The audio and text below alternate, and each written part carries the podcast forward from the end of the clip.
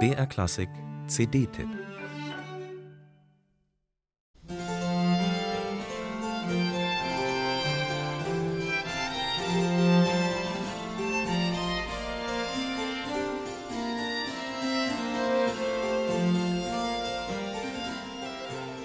Der portugiesische Komponist Antonio Pereira da Costa wäre wahrscheinlich wie viele seiner Kollegen in völlige Vergessenheit geraten, wenn er nicht einen reichen Gönner gehabt hätte.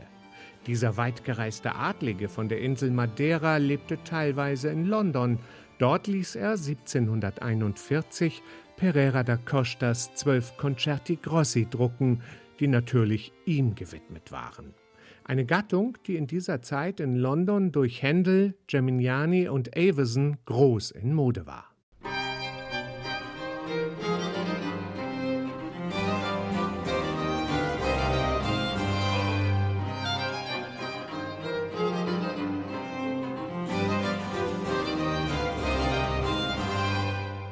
Über Antonio Pereira da Costa weiß man sehr wenig. Um 1697 wurde er vermutlich in Lissabon geboren und kam später auf die Insel Madeira. Dort wurde der geweihte Priester ab ca. 1740 Kapellmeister an der Kathedrale von Funchal, wo er 1770 starb.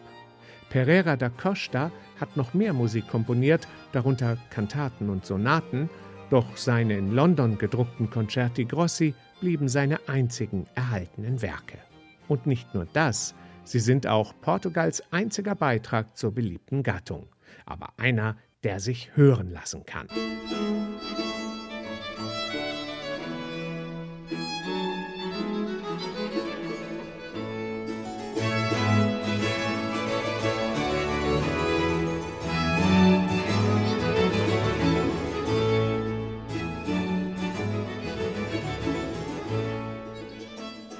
Stilbildend im portugiesischen Musikleben des 18. Jahrhunderts waren italienische Vorbilder. So ist es nicht verwunderlich, dass Pereira da Costa in seinen Concerti Grossi stark von Arcangelo Corelli, dem Meister dieser Gattung, beeinflusst war. Selbst das Titelbild des Londoner Drucks ähnelt dem von Corelli. Und manches klingt auch stark nach dem großen Vorbild, besonders der ähnliche Wechsel zwischen den solistischen und den Tutti-Passagen.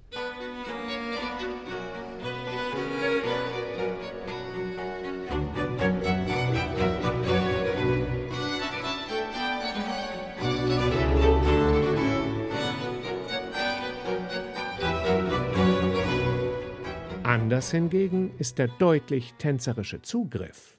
Antonio Pereira da Costas Concerti Grossi strotzen vor den unterschiedlichsten Tanzsätzen. Manche haben sogar einen ganz eigenen iberischen Touch.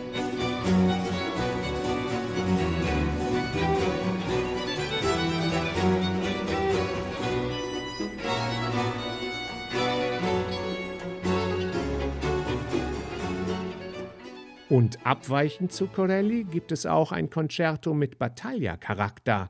Dieser Schlachtenstil, der auch Märsche umfasst, war ziemlich beliebt auf der iberischen Halbinsel.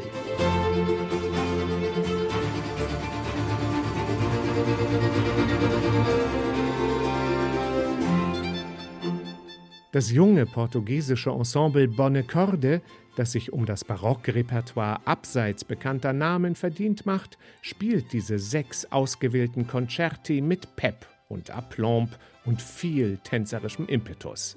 Jetzt hätten wir gerne noch die anderen sechs portugiesischen Concerti von Pereira da Costa, denn das ist Barockmusik, die wirklich Spaß macht.